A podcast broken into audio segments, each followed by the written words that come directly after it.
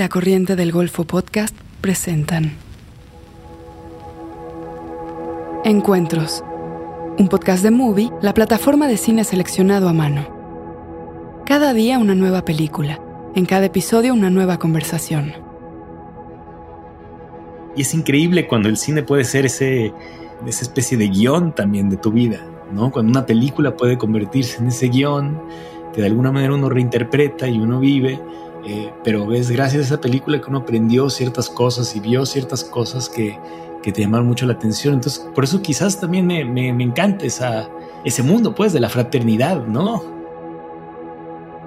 Las voces latinoamericanas más destacadas se reúnen para compartir y explorar el cine que nos gusta ver.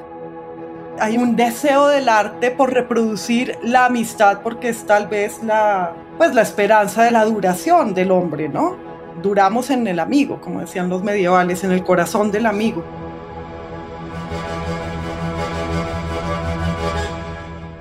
En este episodio se habla del cine como un artificio, se habla del cine desde el afecto. Gael García Bernal es un hombre en sí mismo. Tras debutar en lo que hoy es una de las obras más emblemáticas del cine contemporáneo, Amores Perros, de Alejandro González Iñárritu, ha participado en más de 55 producciones internacionales como actor, productor y director. Ha explorado distintos géneros cinematográficos y colaborado con nobles directores y grandes cineastas como Alfonso Cuarón, Pedro Almodóvar, Walter Sales, Pablo Larraín, Héctor Babenco, Jim Jarmusch, Michel Gondry y Oliviera Sayas. Su trabajo ha contribuido a impulsar el cine independiente, en particular el latinoamericano. Además, fundó con Diego Luna Ambulante, una iniciativa de difusión del documental con más de 15 años de vida. Carolina Sanín es una escritora y docente colombiana cuyo trabajo ha atravesado con versatilidad géneros como la novela, el ensayo y los libros infantiles. Doctora en literatura hispánica de la Universidad de Yale, ha escrito en distintos medios dentro y fuera de su país. Su prosa se inspira en el teatro griego, la literatura clásica y la literatura medieval para reflexionar sobre temas coyunturales del mundo actual. Recientemente, debutó como actriz en Litigante, el segundo largometraje del director colombiano Franco Loli. Esta fue la película inaugural de la Semana de la Crítica de Cannes en 2019. Gael y Carolina conversan de una experiencia en común, la actuación como un juego y la relación del cine con la vida.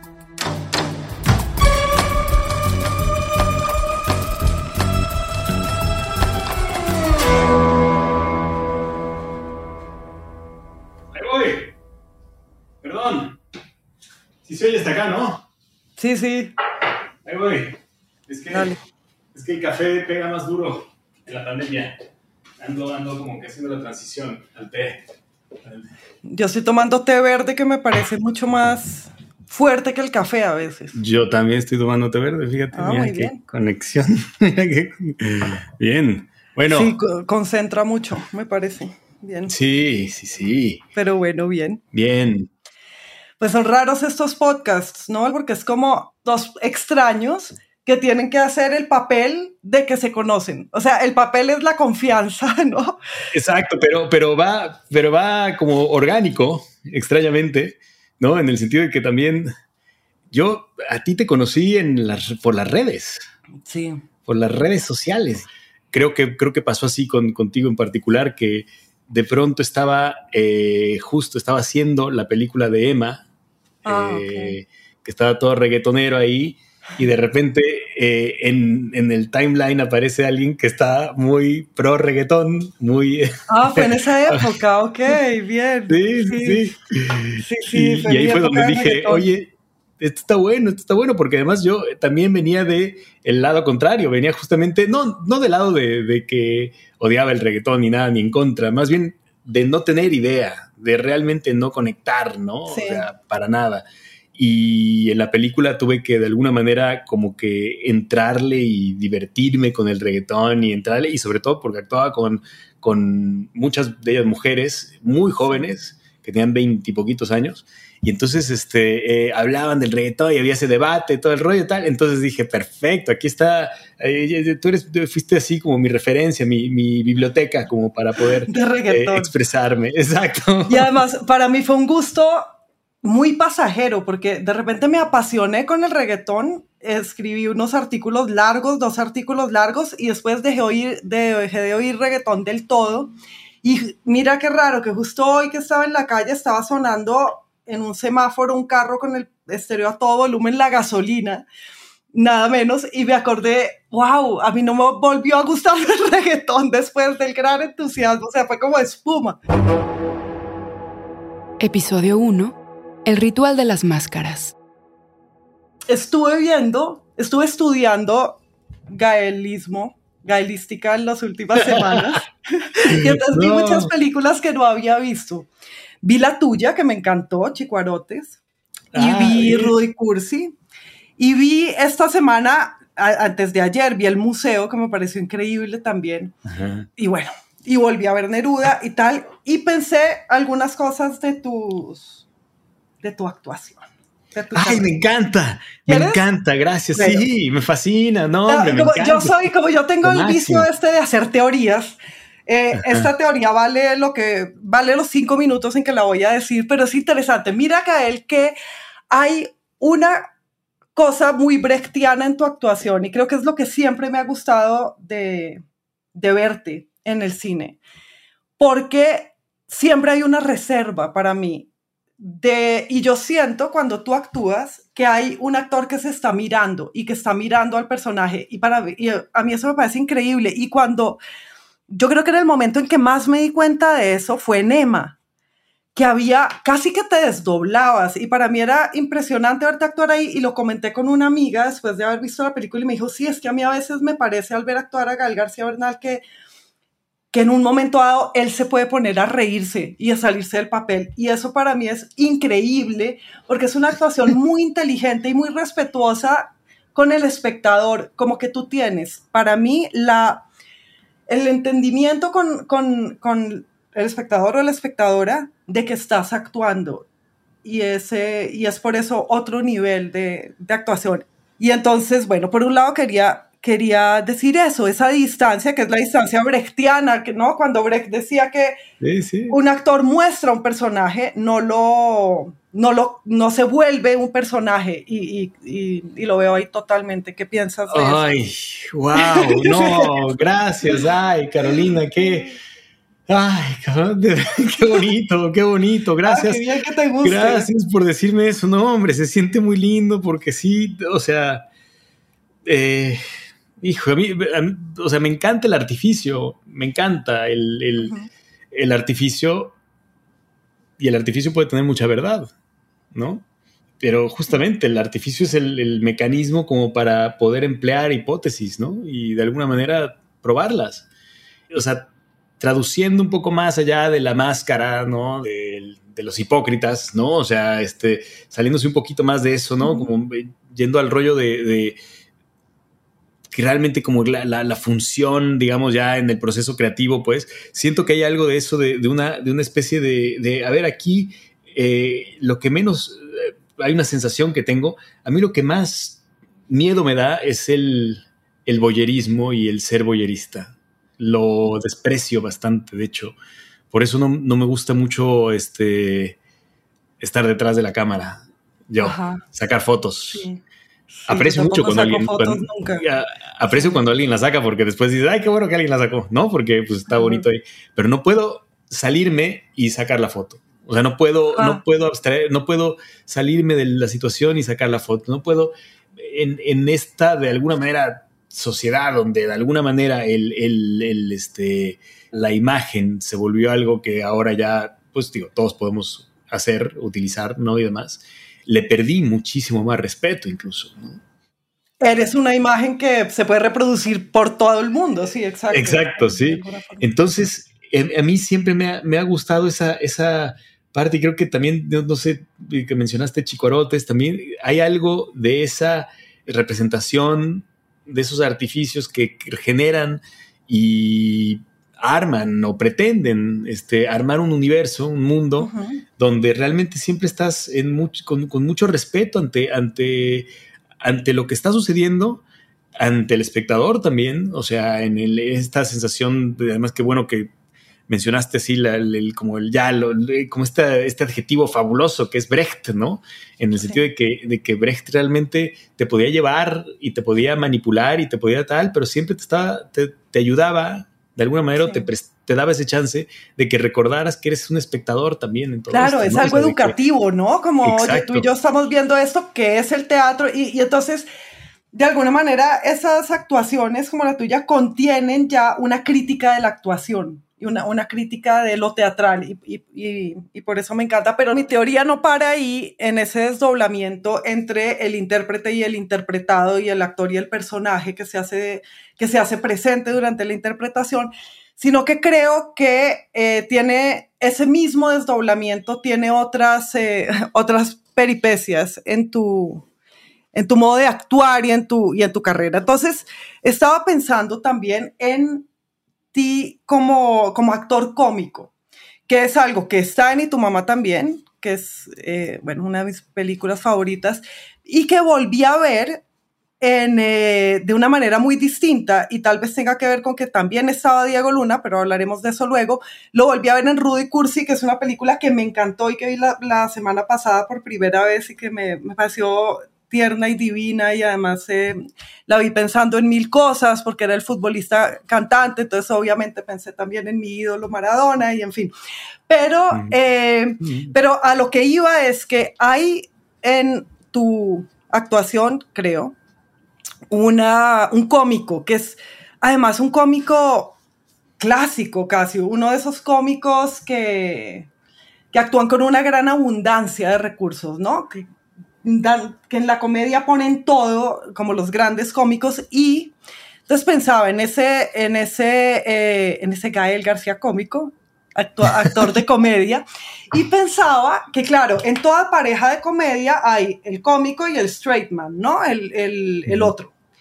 Y pensaba cuántos de los otros papeles no cómicos son un straight man sin cómico. O sea, el policía de Neruda es y entonces, pensando, haciendo toda esta, esta teoría gaelística en estos días, pensaba yo en cómo le llamo a ese personaje, y es como el perplejo. Hay un personaje tuyo que me encanta porque, eh, porque es este que transmite un mundo, transmite muchísimas cosas con un mínimo de gestos también. Y entonces es el, el no cómico. Y en ese está, bueno, el del museo también, el de Neruda, como decía, y el de, bueno, y el embrujado de, ah, que también me encanta, es que hay muchas películas tuyas que me gustan tanto, he descubierto últimamente, últimamente me di cuenta, wow, es que hay muchas. Eh. El, el, del pasado, que es el embrujado casi, el del pasado de Babenco. Y pensaba, mira, hay como esa, esa beta o esa, esa vena de el hombre perplejo y que se actúa con una moderación, con una mesura, con una contención y luego ese, ese cómico. Entonces está esa pareja que contienes tú. Ah, me encanta, me encanta. No, sí, se siente, es eh, muy lindo porque creo que justo ahí eh, en todas estas menciona, eh, no mencionaste la del no. Ah, no, claro, sí. Que creo que justo ese es el, ese es el personaje que más encaja quizás en, ambas cosas, ¿no? En, ese, en esa parte este, perplejo y, este, y aparte también en esa cosa de que siempre está viendo las cosas desde un lado un poco más, este, pues con cierta distancia, ¿no? Y muy gracioso, sí, muy graciosa la situación y muy gracioso lo que le toca ver.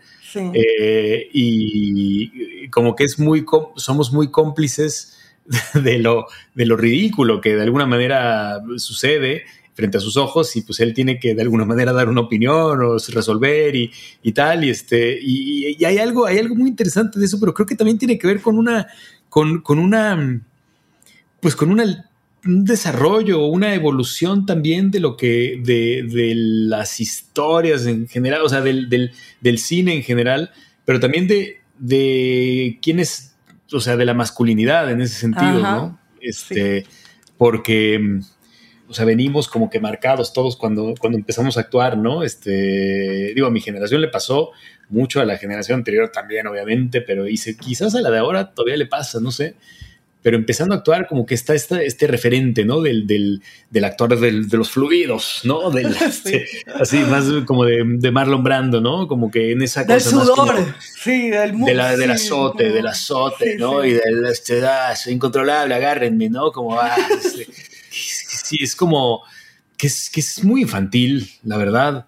Eh, y que en una época tenía un sentido de, pues sí, rebelde sin causa, justamente, ¿no? Tenía una, una función y, como, que trata, como que de alguna manera se, se, justificaba socialmente dentro de también el marco de lo que era la, no sé, el, el, mundo del estrellato en aquel entonces, ¿no? O sea, había como esa cosa de como los que, los punquetos, pero, pero no eran tan punquetos porque estaban muy en el sistema, ¿no? Estaban ganando muchísimo dinero y este y, podían hacer lo que quieran y, disfrutábamos de su impunidad, ¿no? Como que ese era el, juego, ¿no?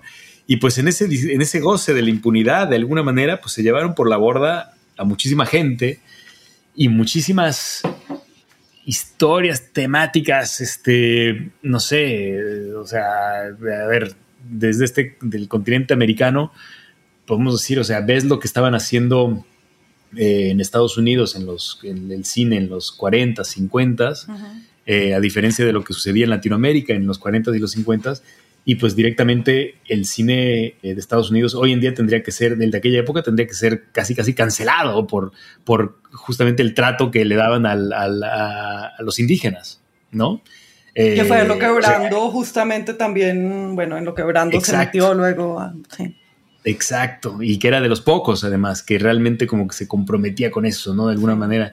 Eh, pero que, pero, pero toda esa, toda esa época era, era, había algo de, del, pues todavía como del, del, macho conquistador, del rollo acá, del, de lo que vemos ahora, o sea, eh, y obviamente gracias, este, en gran parte también al, al sí, al, feminismo y a, todo lo que, digamos, a todas las expresiones artísticas que han sucedido y, también los procesos ahí sociales de alguna forma, pues nos dio chance de que de alguna manera los hombres no tenemos que ser completamente fuertes eh, todo el tiempo. Eh, y eso por describirlo de una manera muy fácil, pero siento que hay algo de eso, hay algo como de, la vulnerabilidad, ¿no? Y obviamente el ser vulnerable este, es esencial para la actuación. Por eso adoramos a Maradona, porque era un ser muy vulnerable, ¿no? Muy, muy, y su vulnerabilidad la ponía en juego, ponía el cuerpo de alguna manera. Y eso es, pues, la actuación, ¿no? es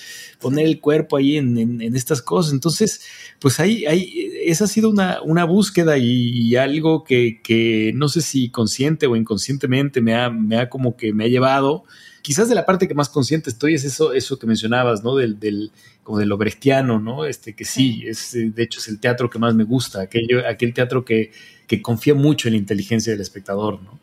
y que también plantea que esto es una esto es una puesta en escena, esto es no sé qué y supongamos que aquí detrás de esta lámpara hay un monstruo, ¿no? Entonces este va a ser el monstruo que recuérdenlo, va perfecto. Entonces empezamos, ¿no? Exacto, que ya, sí, que parte de un acuerdo y de un diálogo, ¿no? Como que y ese ser dos y ese, esa conciencia del diálogo y esa conciencia del desdoblamiento y de, de, la comunicación entre dos instancias, yo la veo, bueno, como te digo, que la veo en, en ese desdoblamiento entre el cómico el straightman y entre el actor consciente y que muestra su conciencia del, del personaje. Y luego pensé en cuanto que también en varias películas tuyas hay una pareja de hombres y en Chicuarotes también, de hombres niños. Y, quería justo llevarte a lo que mencionaste de ese estudio de la masculinidad y esa transformación de la masculinidad, porque es en esas relaciones de los amigos, de los amigos que entre ellos siguen siendo niños, pero también son hombres, en esas relaciones de amistad y amor entre, entre dos hombres, es en ellas donde se puede mirar esa masculinidad y vencer esa masculinidad. Los ejemplos son muchos, ¿no? Nuevamente, Rudy Cursi, y tu mamá también, pues es el ejemplo de eso, pero luego, luego está el museo, en el museo incluso también es sobre dos amigos, y en la mala educación es sobre dos amigos de infancia que luego tiene, otra, tiene otros, ah, otros tonos, pero, pero en esa pareja de hombres, de amigos, se puede, se puede cambiar la masculinidad, ¿no? Y eso pues también tiene que ver desde luego con tu amistad de la vida real con Diego Luna. Entonces me parece muy bonita esa historia, la historia de dos, de dos jóvenes, en realidad no es la historia de dos hombres solamente, sino de dos hombres niños que crecen juntos. Sí. Ay, qué bueno que lo mencionas porque sí, creo que es el...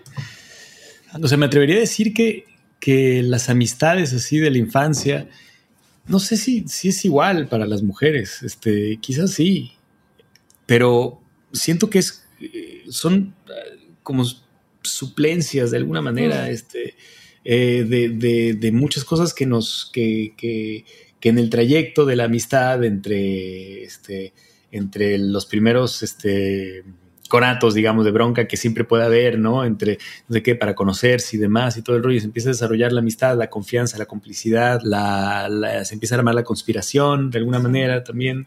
Eh, de pronto suceden cosas a uno o al otro, este, y, ahí empieza a, forjarse una, historia que, va ocupando, van ocupando el papel de, personas o de, o, de, o de cosas que te hacen falta, ¿no? Mm.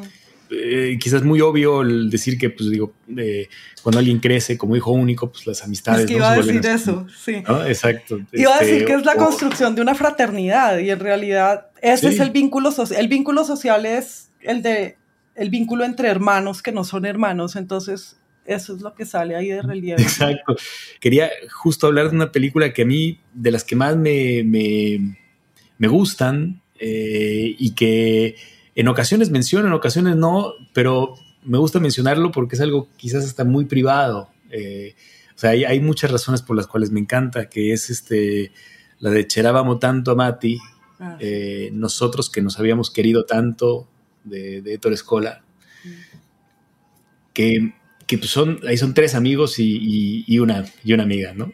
Este, y esa película me, me, va, me, me, conmueve muchísimo. Es una es de las películas que me gustaría que duraran 10 horas, porque justo es como el, el, todo el viaje de la fraternidad, del inicio, de los momentos más fuertes cuando están en la Segunda Guerra Mundial, en la resistencia, que están ahí en, el, en las montañas, este, eh, haciendo estas labores de guerrilla de alguna forma, y después cómo va pasando el tiempo y cómo se van de alguna manera domesticando todos y cómo algunos quedan rezagados, como, uno, como el más Em, digamos, el más, el más rojillo, ¿no? Este se vuelve el más, este, el, se casa con la hija de la, del, constructor y empiezan a construir, este, en esta, en esta, además todo en un momento, fue en el 74, entonces todo en un, en un momento donde Italia todavía tenía esos, esas pulsaciones fuertes de, de, de como de ilustración, ¿no? De, alguna manera de salir del, del, hoyo en el, que, en el que se había metido en el, previo a la Segunda Guerra Mundial, ¿no? Entonces, como que todavía era el rollo de salir, de, que la gente tenga acceso a la educación, de que todas estas cosas están. Entonces, ¿cómo? O sea, esa película a mí me. Se me hace una película completa, total. Y me acuerdo de haberla visto eh, la, por primera vez, de hecho, con un par de amigos. Eh, mm. Éramos tres. No sabíamos, fue de esas coincidencias raras. Llegamos a la Cineteca Nacional en México a verla y digo, a, ver una película, la que sea, ¿no? Porque pues este, creo que sí, de hecho habíamos llegado tarde a la escuela, algo así, pero no, era tanto de que no, nos estábamos yendo de pinta, no teníamos idea eh, de, de, quién era Héctor Escola, tendríamos nosotros, creo que sí, 16 años más o menos y el de la, la, señora de la taquilla nos la, nos la recomienda mucho. Nos dice, ah, perfecto, oh, esta les va a encantar. perfecto, va, bueno, tres para nosotros que nos habíamos querido tanto. Ah, perfecto. Fue, ha sido de las experiencias más, te digo, plenas este, de cine que he tenido en la vida. De, no, no, es que, no es que pensé que me quería que dedicar al cine, pero pensé que quería tener una historia de vida similar a los, a los personajes. O sea, quería tener esa, esa amistad que trascendiera y que de alguna manera fuese así de romántica y que fuese así de, de fascinante, eh, como los personajes. Y le estábamos viviendo, ¿no? Estaba ahí. Y de hecho, estabas con tus amigos, sí. Sí, sí, sí. y de hecho, un, un amigo de, de, ese trío este, murió. Y cada vez que, o sea, es, es o sea, la película le pertenece, es, algo como, como algo que nos, que no, que no sé, que lo tengo muy, muy cerca, ¿no? Eh, y es increíble cuando el cine puede ser ese, pues, como esa, esa especie de guion también de tu vida, ¿no? Cuando una película puede convertirse en ese guion que de alguna manera uno reinterpreta y uno vive, eh, pero ves gracias a esa película que uno aprendió ciertas cosas y vio ciertas cosas que, que te llamaron mucho la atención. Entonces, por eso, por eso quizás también me, me, me encanta esa, ese, ese mundo, pues, de la fraternidad, ¿no? De, la, de, la sororidad. También. Sí, bueno, eh, sí, a mí, a mí esa no tanto, pero bueno, de eso no vamos a hablar. eh, Sí, no, la amistad en el cine es importante. Pues pensaba en Novecento también, que es la historia de dos, la épica de dos amigos. Y, y, no solo en el cine, el arte de pronto es el intento por, pero pues bueno, ya pienso yo con la grandilocuencia, por recuperar la amistad, porque pienso, desde luego, el Quijote es sobre la amistad, ¿sí? Entonces hay, hay una un deseo del arte por reproducir la amistad porque es tal vez la pues la esperanza de la duración del hombre, ¿no? Duramos en el amigo, como decían los medievales, en el corazón del amigo. Uno, no hay honor más grande que ser un charolastra. Dos, cada quien puede hacer de su culo un papalote. Tres, mata poesía. Cuatro, un toque al día, la llave de la alegría. Bueno, se la propuso el sábado, no hay que hacerle mucho caso. Cinco, no te tirarás a la vieja de otro charolastra. 6. Puto el que le vaya a la América. 7. Que muera la moral y que viva la chaqueta. 8. Prohibido casarse con una virgen. 9. Puto el que le vaya a la América. No, eso ya lo dijeron. No, pues no, no, es que se repite porque es re puto el que le vaya a la América. El que le va a la América, no. 10. La neta es chida, pero inalcanzable. ¿Cómo, cómo? Acabamos de escuchar un pequeño fragmento de la película Y tu mamá también, de Alfonso Cuarón. Intermedio. Movie, la plataforma de cine en línea que presenta una selección con curaduría. Películas increíbles, interesantes y hermosas de todo el mundo. Obras maestras del cine, retrospectivas de directores, programas especiales, estrenos exclusivos y selecciones de los principales festivales de cine del mundo. Siempre hay algo nuevo por descubrir. Para ver lo mejor del cine en streaming, visita movie.com diagonal encuentros y prueba Movie gratis durante 30 días. Esto es mubi.com diagonal encuentros para obtener 30 días del mejor cine gratis. En este espacio, Carolina Sanín y Gael García Bernal hablan de algunas de sus películas favoritas yo iba a mencionar una película que, justo, digo, eh, o sea, hay muchas por suerte, ¿no? Pero quería mencionar una que, creo que nunca en este tipo de preguntas así, que vi en, cuando, me, cuando viví en Londres, me fui a estudiar en el 97 a Londres, bueno, una huelga en la UNAM, entonces este, me tomé un sabático y terminé en Londres, en fin. Y me, bueno, en el, iba a un lugar que se llama el ICA, que es el Institute of Contemporary Arts eh, que tenían unas matinés bastante baratas, ¿no? Eh, y muy accesibles para, para los estudiantes pobres, ¿no? Que estábamos ahí así como... Entonces me acuerdo que había ahorrado dinero para, o sea, ahorraba dinero para una película a la semana, ¿no? Así. Y de repente pues iba a ver una película grandota de estas, este, más comercial, ¿no? Y de repente me iba a ver una de estas o el National Film Theater o no sé, como que a diferentes lugares. Y en, en de pronto en, en, el ICA hay una película que se llama Lepa, Lepa Sola, Lepa Gore, que se llama Pretty Village, Pretty Flames, eh, que es una película serbia, creo. Eh, la dirige perdón por la pronunciación, pero Serdan Dragovic y es del 96, o sea, en pleno, en pleno conflicto balcano. Y es la historia así, de, una amistad que se rompe por en, Bosnia pertenecer a diferentes bandos. ¿Ves otra vez la amistad? Exacto. Y esa película me acuerdo que fue como o sea, esto, esto está sucediendo en, esto sucede en los, en los Balcanes y, yo estoy conectadísimo, o sea, hay algo que me, que, me, es cercano, o sea, ¿qué está pasando? ¿No? O sea, esto, que bueno, que de hecho a mucho a los, a los, a los serbios, a los bosnios, a los croatas les pasa mucho también con México, lo dicen, pero seguramente lo han de decir de Colombia también, o sea, dicen, se parece muchísimo a los Balcanos, hay algo muy, muy parecido, ¿no? Pues la película de mi vida es City Lights, yo creo, de Chaplin.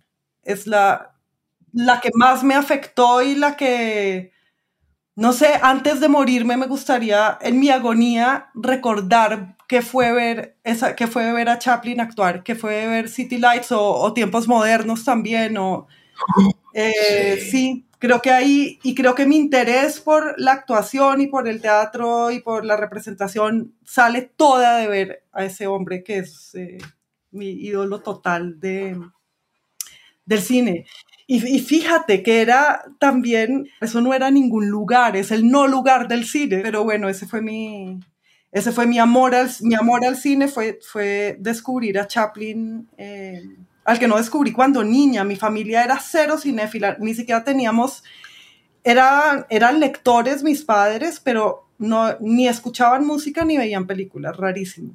Entonces yo ah. me hice cinéfila sola y a través de novios, como que me fui, soy de una generación en, en la que creo que las mujeres, y eso cambió muy pronto, muy rápido, pero las mujeres veían menos cine, bueno, hacían menos todo pero fue a través de enamoramientos con cinéfilos y, aficionados a la música que yo empecé a saber de cine y de música, así que no fue algo de infancia. Yo de niña recuerdo haber visto encuentros cercanos del tercer tipo y ET y no sé, Blancanieves, y, antes de eso Blancanieves o algo, pero, pero fue otra cosa y, llegó a través de el amor y el sexo, o sea, es, es una sol, fue el amor por los hombres que me llevó a saber de, cine, así que, es bonito. Y a descubrir a Chaplin también fue a través de alguien que me mostró. Ya más grande, ya más grande de ver a Chaplin. fue más grande, exacto, y fue una explosión. Pues yo había visto algún corto de Chaplin, alguna cosa en televisión y era como, vea, no le había parado, no le había puesto atención, era algo viejo y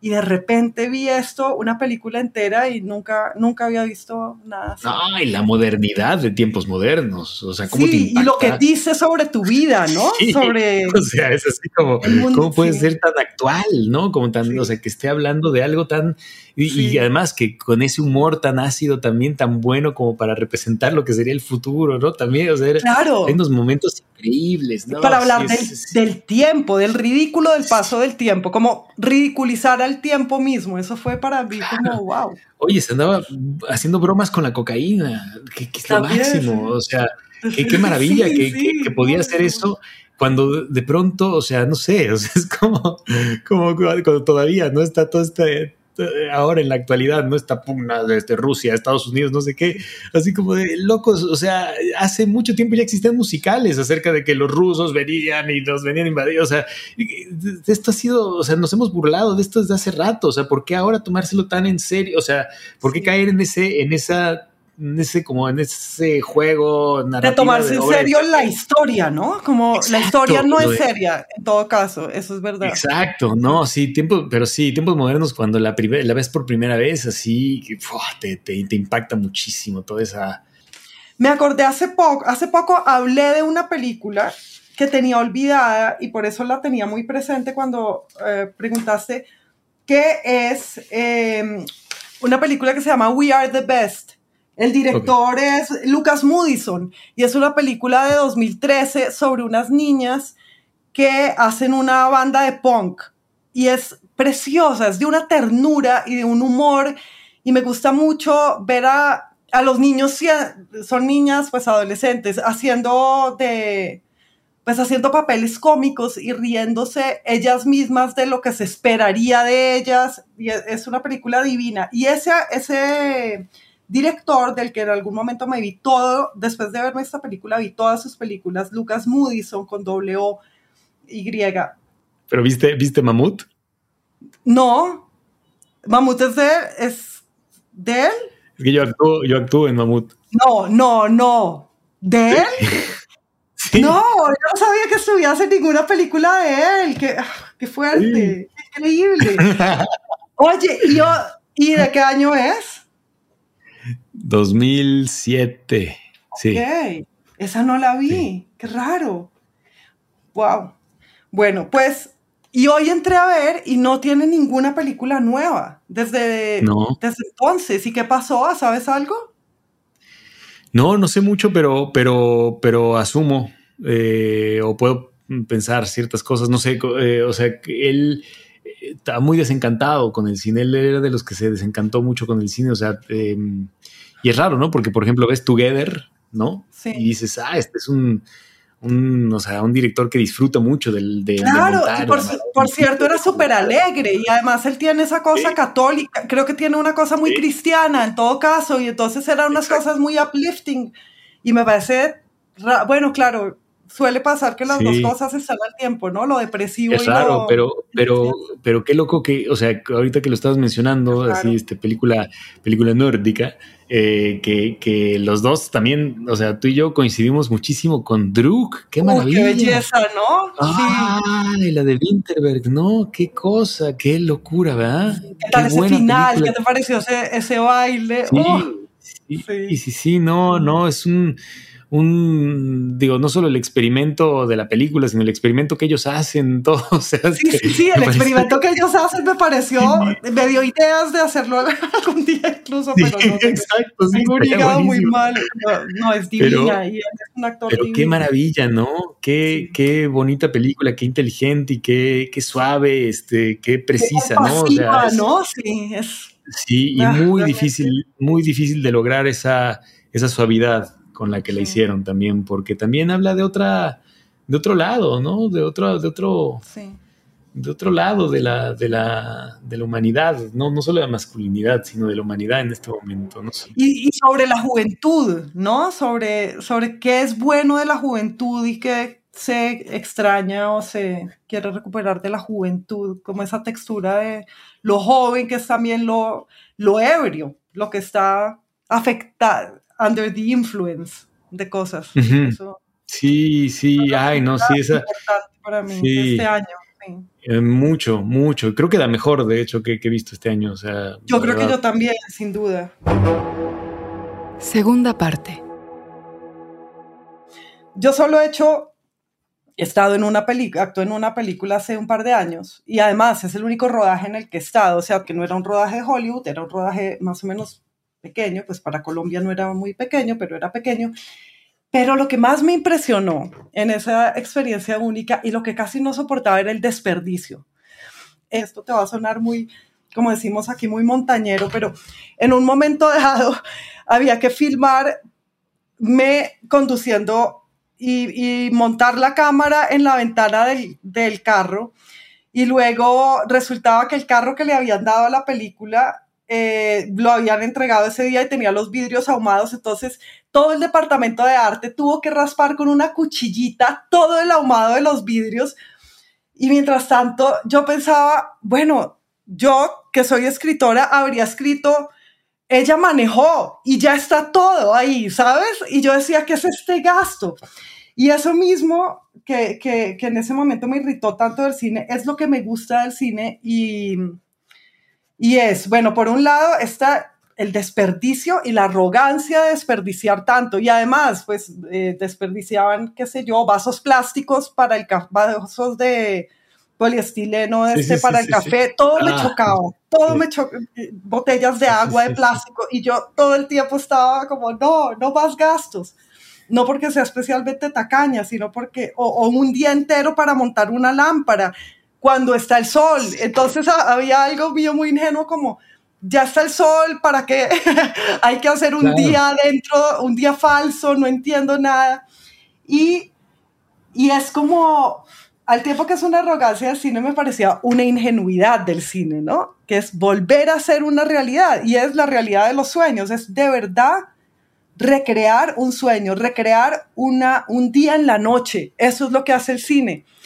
Y, a la vez me chocaba, pues, pues me emociona, lo admiro, admiro mucho también ese gasto, también ese gesto totalmente soberano, ¿no? Como, sí. Sí, yo, yo, sabes, es, es interesante porque es justamente yo en algún momento quise escribir mi tesis en torno a, en torno a la violencia del cine Eh, pero me iba a ir en unos tecnicismos así, sobre todo de eh, comunicología que no, no, no, domino.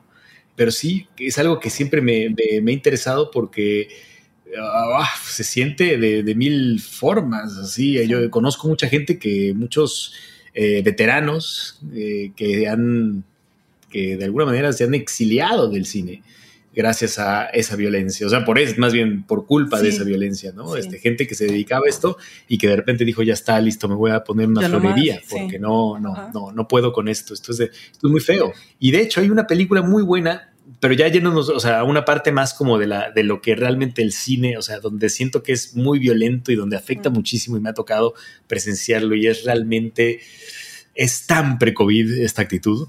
Em, hay una película que dirigió eh, Dennis Hopper, la habrá, la habrá hecho en un momento donde él estaba ya como en el, pues ya como quedando fuera de la jugada un poco, como que ya no lo tomaban tan en serio por, por estar tan tan en ese, no sé, con esa enfermedad, pues, este, que, le había generado tanta, pues, tantas drogas, ¿no? Este, estaba en esa tensión, en esa como...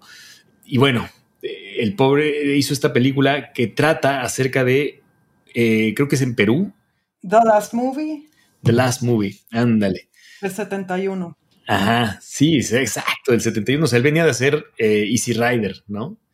bueno, es una película que trata de, que hay una película grandota eh, estadounidense que se está preparando y que se va a filmar allá en Perú y que toda la cosa, no sé qué, están preparando todo el mundo para hacer los personajes, el rollo y el asistente de dirección, varias personas de producción van allá y empiezan a preparar eh, todo para que llegue el director y empiecen a filmar la película, ¿no? Entonces empiezan a preparar a todo mundo y de, de pronto en esta cosa, este que es bastante violenta del, cine también, de repente el famoso pull the plug, ¿no?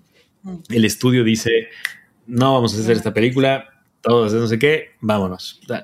Y el asistente de dirección se queda ahí como, ¿cómo que no van a hacer la película? Y todas las personas del pueblo ya están listas para hacer la película.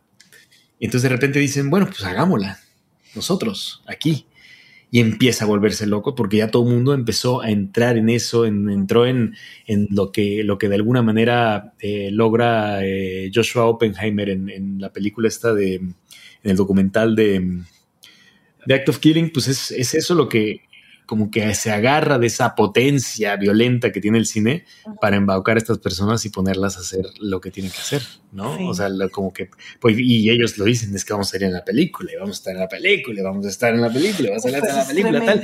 Y he visto que eso pasa en, muchas, en muchos lugares. Eh, y es, es algo casi inevitable, es inevitable porque la, ¿cómo no? ¿Cómo que no? O sea, ¿cómo hacerle para que no pase eso? Directamente es no hacer la película o sea, ¿qué pasa con algo normal, que es gente que no sale en la película o que no sale tanto en la película? Sí. Yo, por ejemplo, después de, haber hecho el no, eh, siempre era muy, muy gracioso esto. O sea, siempre, siempre que me encontraba alguien de la época, algún chileno que le tocó estar y que fueron, o sea, los, este, gente que estuvo al frente de, de, todo esto y del movimiento político y demás para el plebiscito en Chile en el 88, eh, dice, la historia no fue tan así, ¿eh? O sea, me llegaban y me decían, no, no, no, no, no fue así, ¿eh? No, no, no hubo tal, no sé qué, no sé qué, no hubo tal, no, no, no, no, no, no, no. Y realmente es porque no salieron en la película. Sí. No agarraron la onda de que en realidad pues todo es una amalgama de, muchos personajes y, es una lectura, también tiene que ver. Es Y es una lectura y es además la gran virtud de esa película es que es desde el punto de vista de los publicistas, que eso es como este, lo, que la salva, ¿no?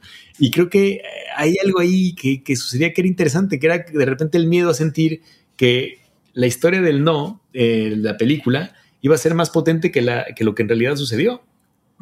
¿No? Y que más gente iba a saber y que más gente iba a pensar que entonces, pues así fue como fue. O sea, hubo un, publicista que cambió y salvó a Chile, ¿no? O sea, como si fuese así, que claro que no. Eh, pero pero justo esos, experimentos que hace el cine pueden ser muy violentos porque... Pero esa violencia...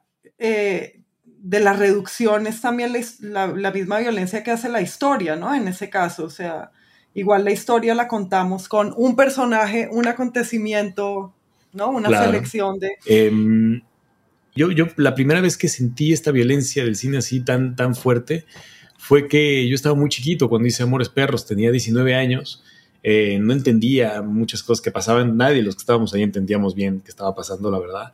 También era una época más ingenua en ese sentido y además lo estábamos haciendo todo con el pegamentito de aquí, el esto no sé qué y la cosita tal, o sea, no había como una estructura, o sea, hacer una película en sí ya era una, ya era algo, una actividad muy loable en el sentido de que nadie la estaba haciendo no se podía hacer, entonces como lo lograras hacer, era fascinante, era, era, era increíble, ¿no? Que, todos estuvieran en este, pues, de alguna manera, acto de fe, ¿no? Todos juntos ahí, jalando, ¿no?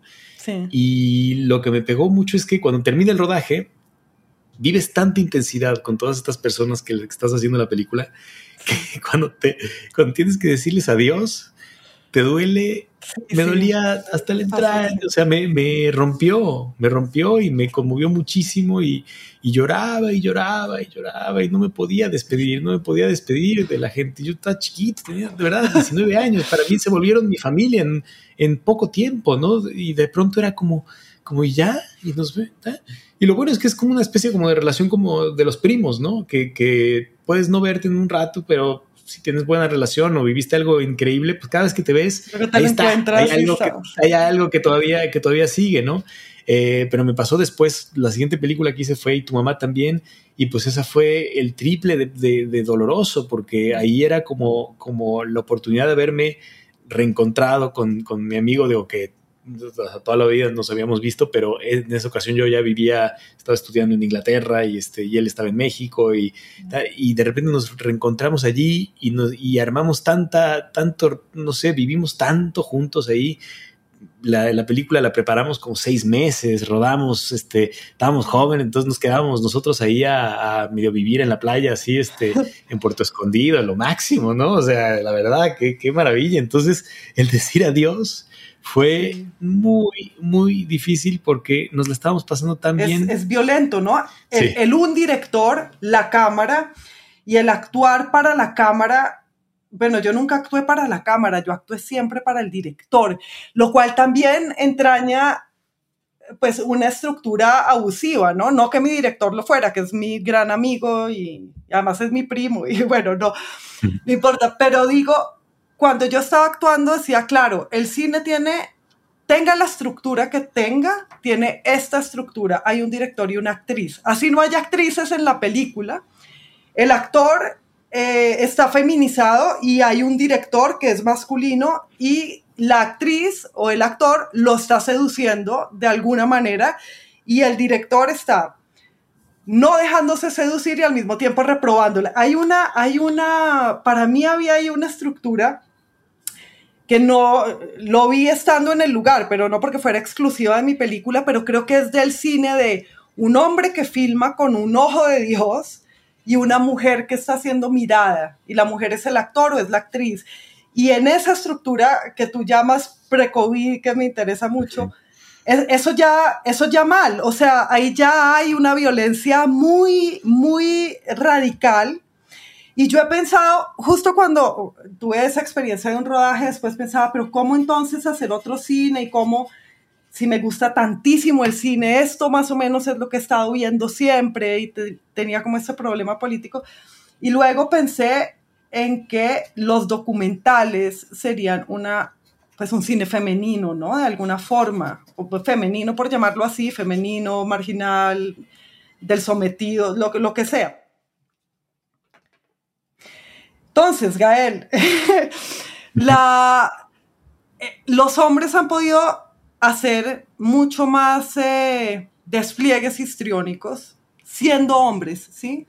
Han podido interpretar todas las habilidades del ser humano, eh, mientras que para las mujeres, creo, siempre, tras cualquier papel, el papel que, que sea, subyace el papel de mujer. Ser mujer es un papel ser hombre también, o sea, la masculinidad también es un papel y ya hemos estado hablando de cómo, de cómo en, en, tus roles y en, esa, y en esas parejas de hombres y de amigos también se subvierte la masculinidad, pero las, las mujeres y las actrices y los personajes femeninos siempre son, primero que todo, el personaje de mujer y luego encima de ese personaje otro personaje, ¿no? Entonces, el género también es un, un rol dramático.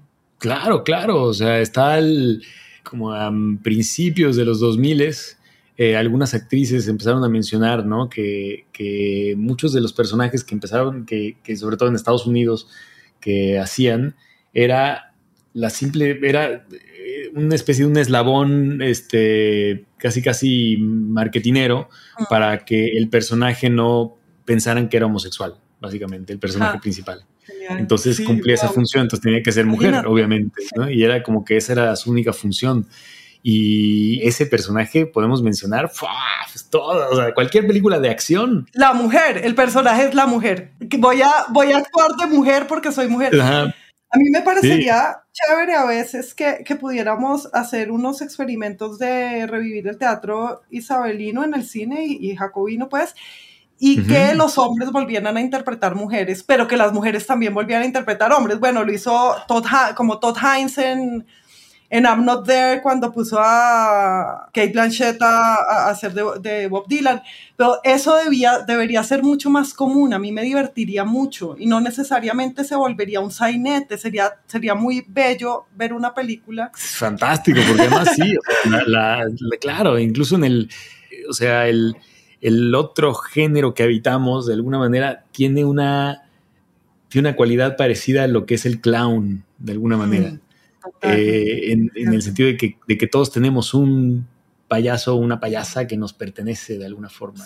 Y que y que eso, ese, ese, ese clown lo, lo empleamos, lo, lo, podemos como que, uy, lo podemos pulir, lo podemos trabajar, lo podemos hacer, tal, y de repente, pum, ya se vuelve nuestro personaje de, de, tal o cual manera, ¿no? Bueno, lo mismo pasa con, con este otro género que habitamos, solo existe una, una mujer o un hombre, eh, dependiendo del sexo, ¿no? Este, que, podamos interpretar, o sea, y, no me refiero a una, pero existe una, un vehículo de alguna manera de, esa mujer que, yo soy. Claro, sí, este, buenísimo. ¿no? Y eso, y eso es algo que, está, está bueno confiar, porque, porque es algo que está, está, dado además, no es, no es algo que, o sea, todos lo tenemos, este, no hay que imitar o recibir de no hay que de alguna manera más bien dejarlo que, que, que, aligere. No es mimético, ¿no?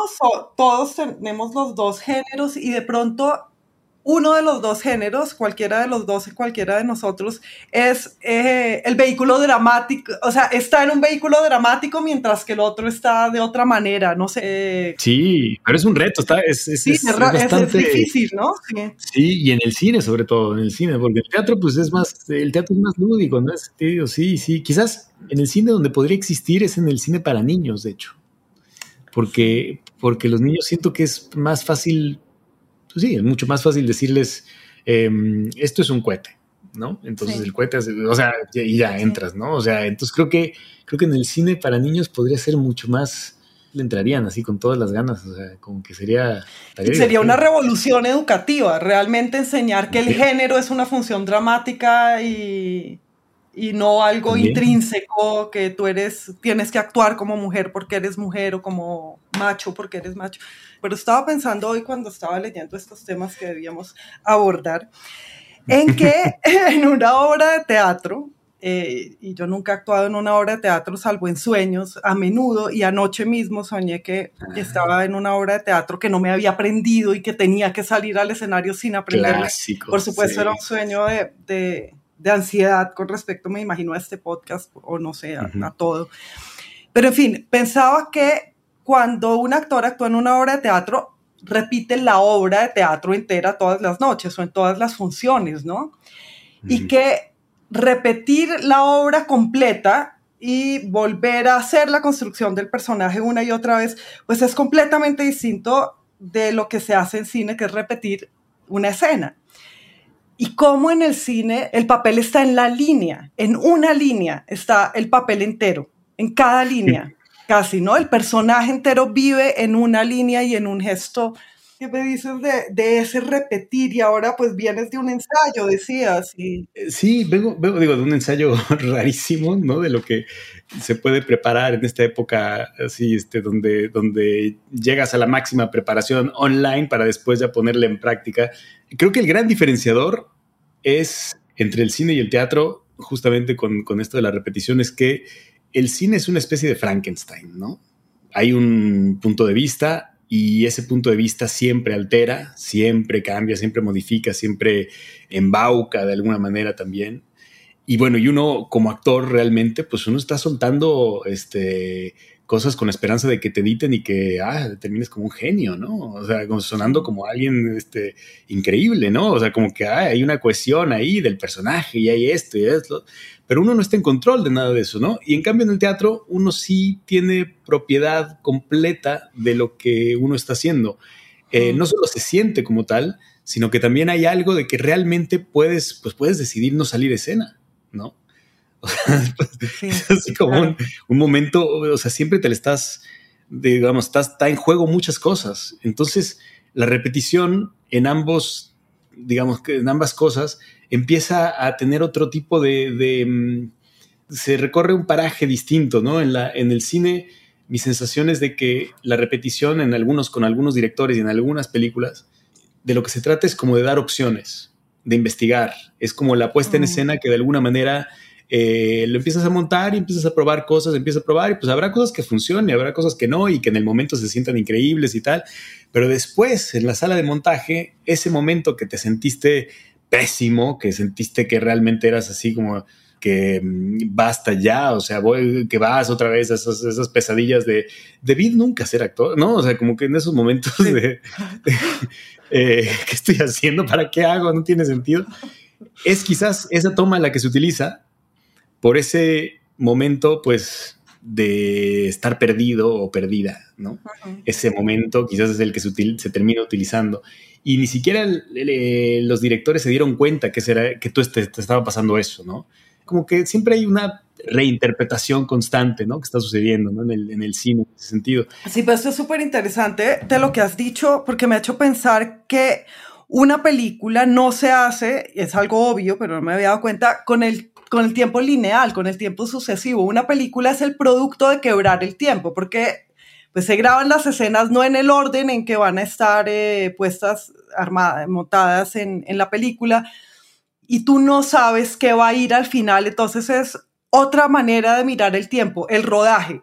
La película misma, en cambio, es de principio a fin. Y la película vuelve a entrar en el tiempo sucesivo, vuelve a entrar en el tiempo lineal, pero porque el tiempo se ha descompuesto y luego se ha vuelto a armar. Y eso del cine nunca, nunca lo había pensado, porque por lo general no sé, pensamos en la descomposición de la imagen como si toda la imagen fuera presente, pero no en lo que le pasa al tiempo, en la construcción de esa realidad y... Sí, pues ahí, ahí, ahí, los, los directores estos citables, habiendo tantos, ¿no? Este, que de hecho no es francés, pero pues es, ruso, ahí Tarkovsky justamente le empleó ese término muy bueno, ¿no? De esculpir el tiempo, justamente. Sí, así, ah, pues claro. Es de lo que se trata el cine, ¿no? Pero sabes que yo siempre había oído esa frase y claro, la había oído como espectadora y como ver la película como una escultura del tiempo, ella como la escultura final del tiempo como espectadora. Pues si lo ves desde el punto de vista del rodaje, tú sabes exactamente que se ha subvertido el tiempo para hacer eso que, ves y entonces está... Sí, o sea, en, el, en el cine lo que pasa también es una cosa eh, muy filosa, muy, eh, muy fuerte, muy muy potente que, que va más, como que me, empatizo más con la frase, o sea, quizás lo de esculpir el tiempo es más Tarkovsky viniendo de la, de la estructura de los, de los ingenieros, que son los que, los rusos ingenieros que de alguna manera inventaron la palabra montaje, ¿no? Este, para, para armar la peli. Eh, los franceses que le dieron así como toda una vuelta poética y pues quién mejor que Godard que una de cada diez cosas que dice le den el clavo así pero brutal él habla de que el cine es, es un retrato de la muerte en vida. Ahí es, eh, o sea, como que es ese otro lado, ese lado de, hablar del tiempo desde esa forma, ¿no? Como de algo de que te habla, plantea lo inevitable, plantea lo inexorable desde un inicio, pero lo estás viendo en el camino a llegar allí, ¿no? Sí, porque sería entonces como, bueno, como yo podría entender eso, sería como una vida después de la muerte, lo cual es también el sueño. El otro día, el otro día no, al comienzo de la, de la peste, volví a leer La peste de Camus y termina con que la gente por, puede volver a ir a cine. O sea, realmente el, el final de la peste se marca con que los cines vuelven a abrir. y me preguntaba por qué esa coincidencia de pensar que los cines es la experiencia colectiva y no solo la experiencia colectiva, la, experiencia de la afuera, es ir a encerrarse, es el encierro, es ir a encerrarse en la cueva, es ir a encerrarse en lo oscuro. Y pensaba en esa experiencia de ir solo al cine, o de ir sola al cine, que es más colectiva que ir con alguien porque estás viendo lo mismo con extraños al mismo tiempo. Y es la gran experiencia democrática casi, ¿no? Estar en una sala llena de extraños, muy cerca unos de los otros, encerrados, respirándose el aliento y viendo una misma cosa y sin hablarse, recibiendo algo, como recibiendo al tiempo y tiene esa cosa de sagrado también, ¿no? Como esa, bueno, comunión es la palabra que se viene, aunque no es precisa, pero sí, porque estamos es, nos está siendo dado algo algo bueno, que no es la enfermedad. Y en ese momento en el que estamos todos los extraños en el cine, pues estamos todos recibiendo algo que de una forma u otra alimenta y sin conocernos. Y sí, es muy triste no ir al cine y más allá de, de que hay una película no es igual en, el, en la pantalla del computador o del, del televisor que, que, en el cine, eh, esa experiencia colectiva de la luz que además te atraviesa de alguna forma. La luz que pasa por detrás de ti eh, y se proyecta hace que lo que se proyecta en el fondo de la cueva y en, el, en, la pantalla sea tu propia sombra también, ¿no? Hay toda esa cosa de sentir, por tanto, que tú estás apareciendo en la pantalla porque normalmente tu sombra aparecería en la pantalla porque se está proyectando. Entonces, eso. Oye, pues qué, Buena onda, Carolina, no, qué, qué lindo charlar de todo tipo de cosas. Sí, sí, estuvo increíble. sí, increíble. y lo que podríamos seguir todavía y de todas las cosas y todos los, los pendientes, nos quedan pendientes nos futboleros muchísimo. Ay, sí. Este, eh, me, encantó, me, me, gustó mucho todo lo que, ah, no sé, cuando te, te, vi ahí muy movilizada, cuando estabas ahí ocupando las, las calles pues para... para en todo lo que... no hablamos de política, ¿no? Sí. sí, pero está muy padre, muy, muy padre. Y nos falta eso para una próxima, para una próxima vez haremos el podcast político. Exacto. Encuentros. Un podcast de Movie, la plataforma de cine seleccionado a mano. Cada día una nueva película. En cada episodio una nueva conversación.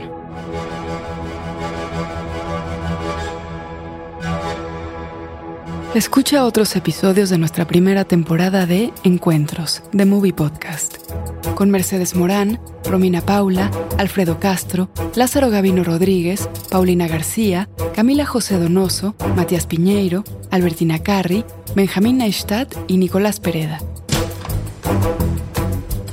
No te pierdas Movie Podcast, un podcast en inglés sobre películas poco conocidas por el público y la crítica internacional que fueron un fenómeno de audiencia local.